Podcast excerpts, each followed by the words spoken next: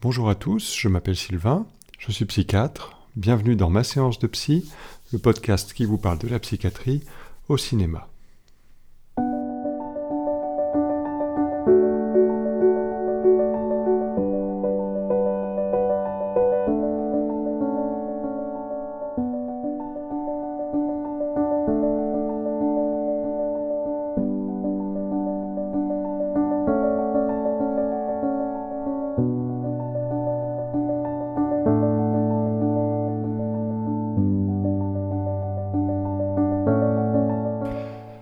Aujourd'hui, dans ce cinquième épisode de ma séance de psy, nous allons parler de Vol au-dessus d'un nid de coucou, film de 133 minutes réalisé par Milos Forman, sorti en 1975. Jack Nicholson joue le rôle principal de Randall Patrick McMurphy, qui va s'opposer à la redoutable Mildred Ratched, interprétée par Louise Fletcher. Le film est une adaptation de la pièce de théâtre, elle-même tirée du roman One Flew Over the Cuckoo's Nest, écrit par Ken Kesey en 1962. Pour un budget de 4,4 millions de dollars, le film a rapporté 163 millions de dollars, soit presque 40 fois ce qu'il a coûté. Il a remporté 5 Oscars, meilleur acteur, meilleure actrice, meilleur réalisateur, meilleur film et enfin meilleur scénario adapté. Et pourtant, ça n'a pas été simple du tout de faire aboutir le projet. Il aura fallu près de 10 ans à Michael Douglas qui, avait hérité par son père des droits de la pièce de théâtre pour réussir à trouver un réalisateur. Avant d'être confié à Jack Nicholson, le rôle de McMurphy a été proposé à James Caan, Gene Hackman, Marlon Brando ou encore Burt Reynolds. Et de la même manière, Louise Fletcher n'était pas du tout le premier choix pour interpréter l'infirmière Ratched. Elle est venue après Jane Fonda, Faye Dunaway, Jeanne Moreau ou encore Angela Lansbury.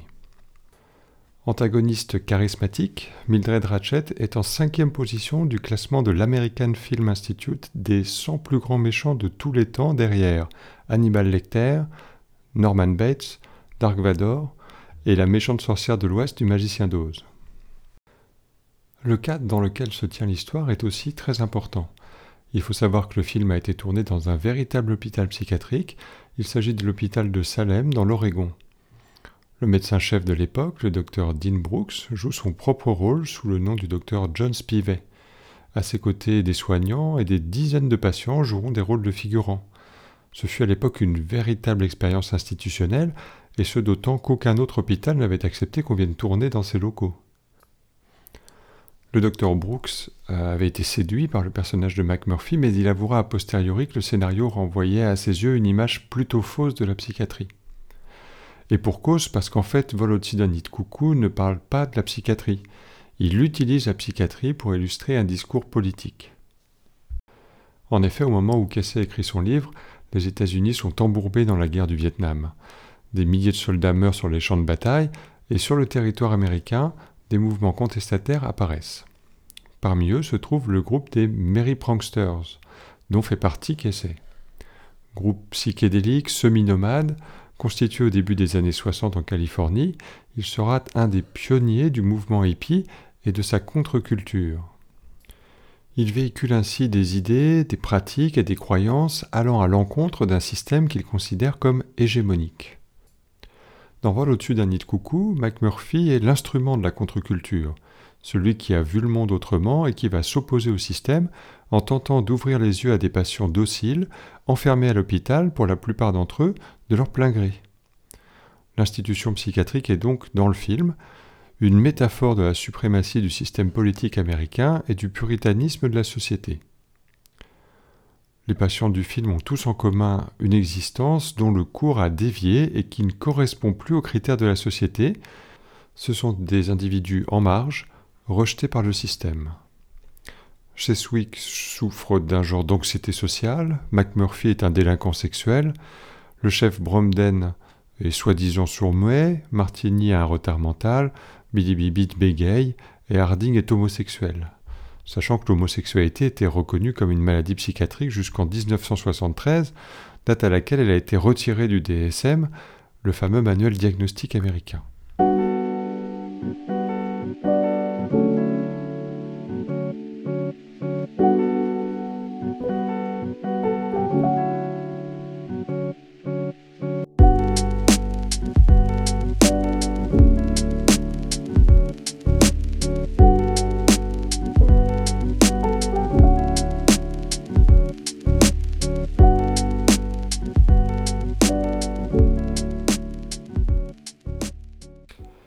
Le film commence par la présentation de l'hôpital. On est ici dans une unité fermée, l'accès au service est fermé à clé. C'est cohérent puisque ce type d'établissement est habilité à accueillir des patients hospitalisés sans leur consentement. En France, les hôpitaux psychiatriques publics et quelques très rares cliniques psychiatriques privées euh, sont les seuls établissements à pouvoir maintenir des patients hospitalisés contre leur gré.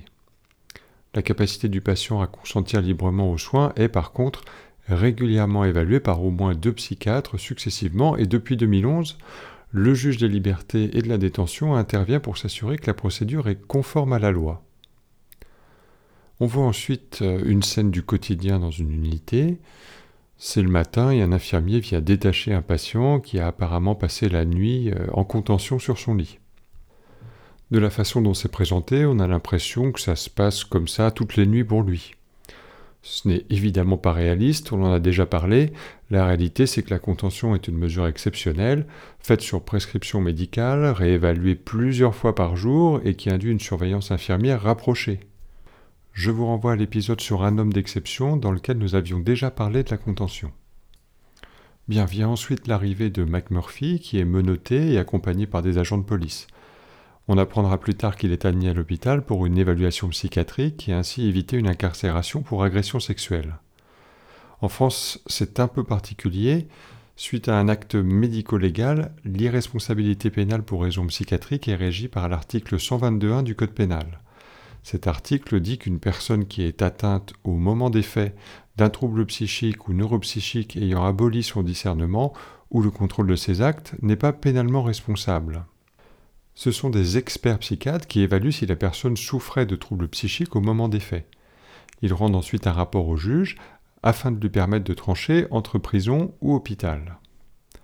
Là, en ce qui concerne McMurphy, euh, il n'a pas encore été évalué et c'est la raison de son admission c'est-à-dire pour diagnostiquer s'il souffre ou non d'une maladie mentale.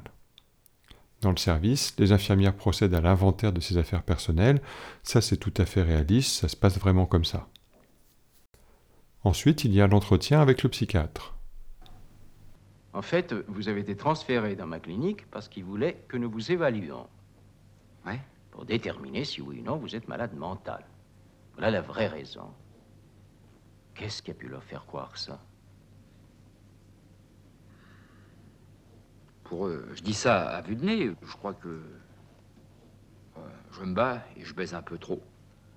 Au pénitencier, dites-vous? Ah non, non, non. Ah, vous pensiez pourquoi? Non. Pourquoi avez-vous été envoyé ici alors que vous purgiez votre peine Ah euh, Oui, d'accord. Euh, alors là, docteur, aucune idée.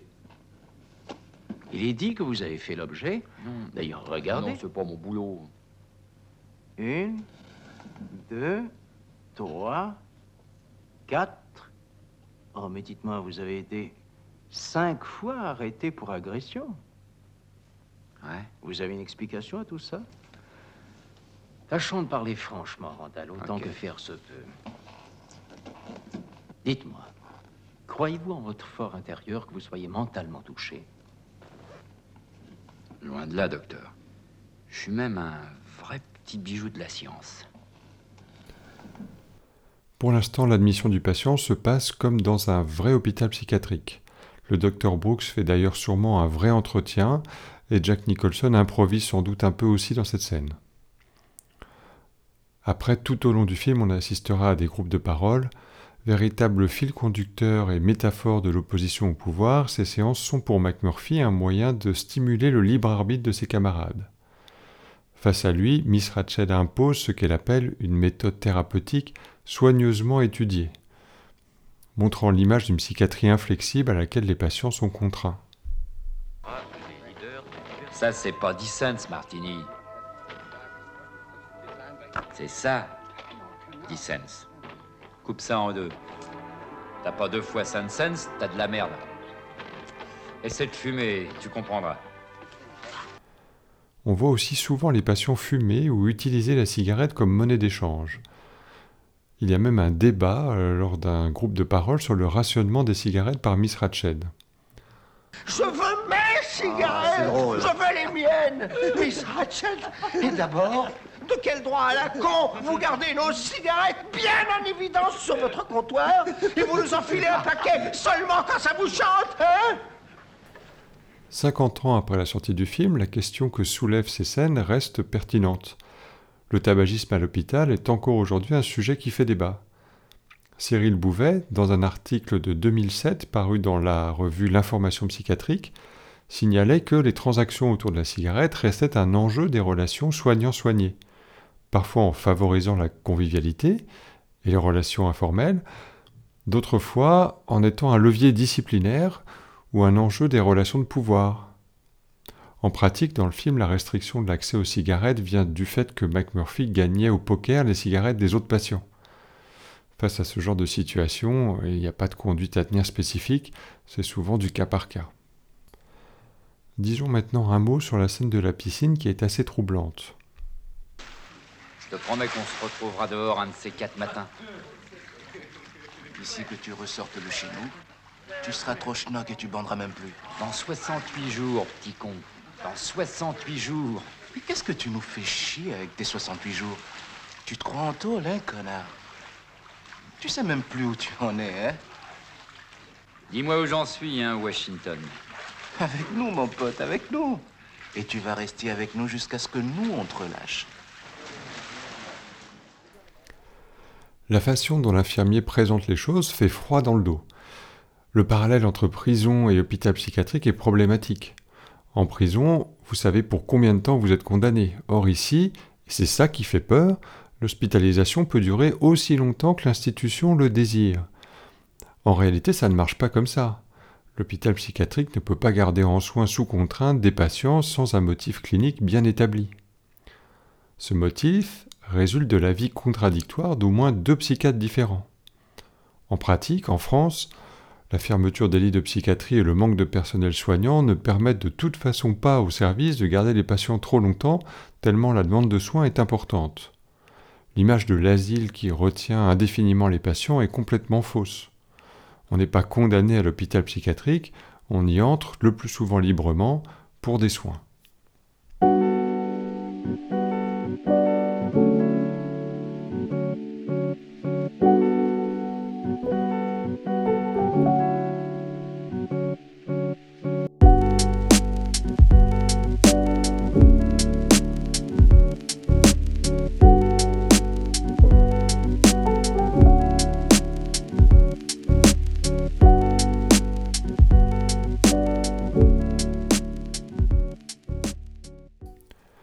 Parlons maintenant de la façon justement dont les soins sont présentés dans le film. Bon, ce ne sera pas douloureux et il n'y en aura pas pour longtemps. Hein? Qu'est-ce que c'est que ça? Du conducteur. Tu devrais t'en mettre où, je pense? Ça changerait ton existence. Ouvrez la bouche. Les échos? Ça empêche de se mordre la langue. Hein? Mordez dedans un bon coup. Oh C'est ça. Mordez fort. Mordez bien à fond, hein.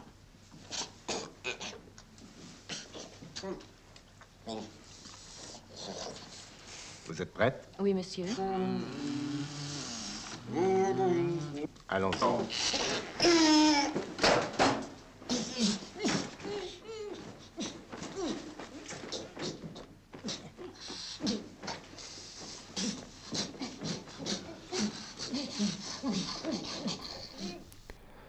La sismothérapie est présentée ici comme un acte punitif en représailles à l'agitation de McMurphy et de ses collègues. C'est totalement irréaliste et en plus, les électrochocs sont présentés comme de la torture. Aucune information donnée au patient en dehors de euh, ça ne sera pas douloureux et ça ne durera pas longtemps. Encore moins de consentement du patient, ce qui est normalement obligatoire, pas d'anesthésie générale ni de curarisation, pas de bilan préalable ni de consultation médicale. Le médecin qui pratique la sismothérapie est habillé en noir comme un bourreau, bref, on est en plein cliché. Évidemment, si on regarde le film sans tenir compte du discours métaphorique sous-jacent, alors les soignants sont perçus comme des tortionnaires.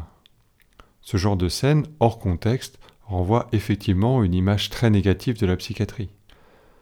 En pratique, en France, le consentement aux soins est écrit dans le Code de santé publique, il a même été actualisé par la loi Kouchner du 4 mars 2002. Aujourd'hui, il est clairement stipulé que le patient doit être correctement informé des soins qui lui sont proposés et qu'il doit donner un consentement libre et éclairé.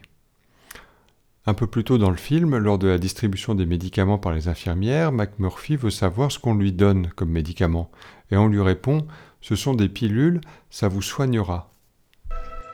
Qu'est-ce qu'il y a dans cette saloperie? Ce sont des pilules, ça vous soignera. Peut-être, mais moi je suis le genre de type qui n'aime pas avaler sans savoir ce que c'est. Ne vous alarmez pas, monsieur McMurphy. Je ne m'alarme pas du tout, Miss Bilbo. La seule chose, c'est que je refuse qu'on me fasse le coup du marchand de sable pour Popol. Vivez Montréal. Aujourd'hui, on ne peut plus tenir ce genre de discours paternaliste aux patients. En ce qui concerne le consentement aux soins en psychiatrie, bien que le patient puisse présenter un trouble psychique qui altère ses capacités à consentir librement aux soins, ce consentement doit quand même être recherché le plus tôt possible dans la prise en charge, le plus souvent dès que la crise aiguë est passée. Autre procédure thérapeutique, et là vous ne le voyez pas mais je fais des gros guillemets avec mes doigts, à la fin du film, McMurphy subit une lobotomie. McMurphy est parti. McMurphy leur a échappé. Ça s'est passé quand il l'emmenait dans le tunnel. Il a frappé deux des aides-soignants, il s'est évadé. McMurphy est au premier. Ah non, non, non. Je vous affirme que si, McMurphy est doux comme un agneau, ils lui ont coupé des nerfs du cerveau. C'est pas vrai. Et, et d'abord, comment tu le sais? Pour l'auteur, ce geste symbolise le triomphe ultime du système sur le libre arbitre de la population. Pour le spectateur, qui ne perçoit pas le message politique du film, c'est un acte de barbarie et de la maltraitance médicale.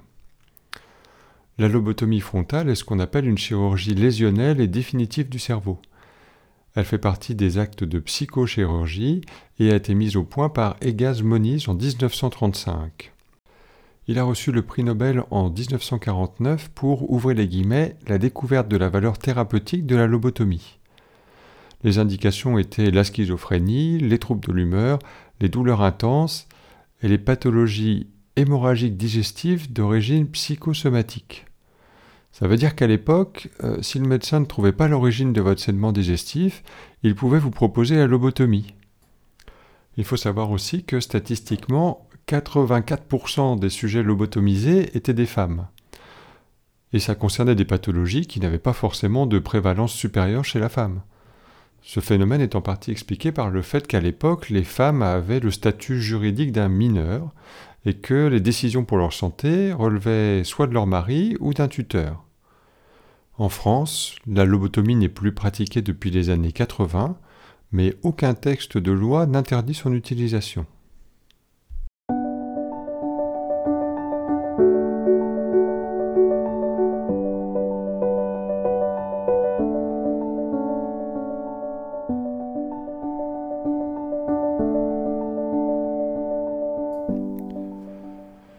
Voilà enfin ce qu'on pouvait dire sur Vol au-dessus d'un de coucou.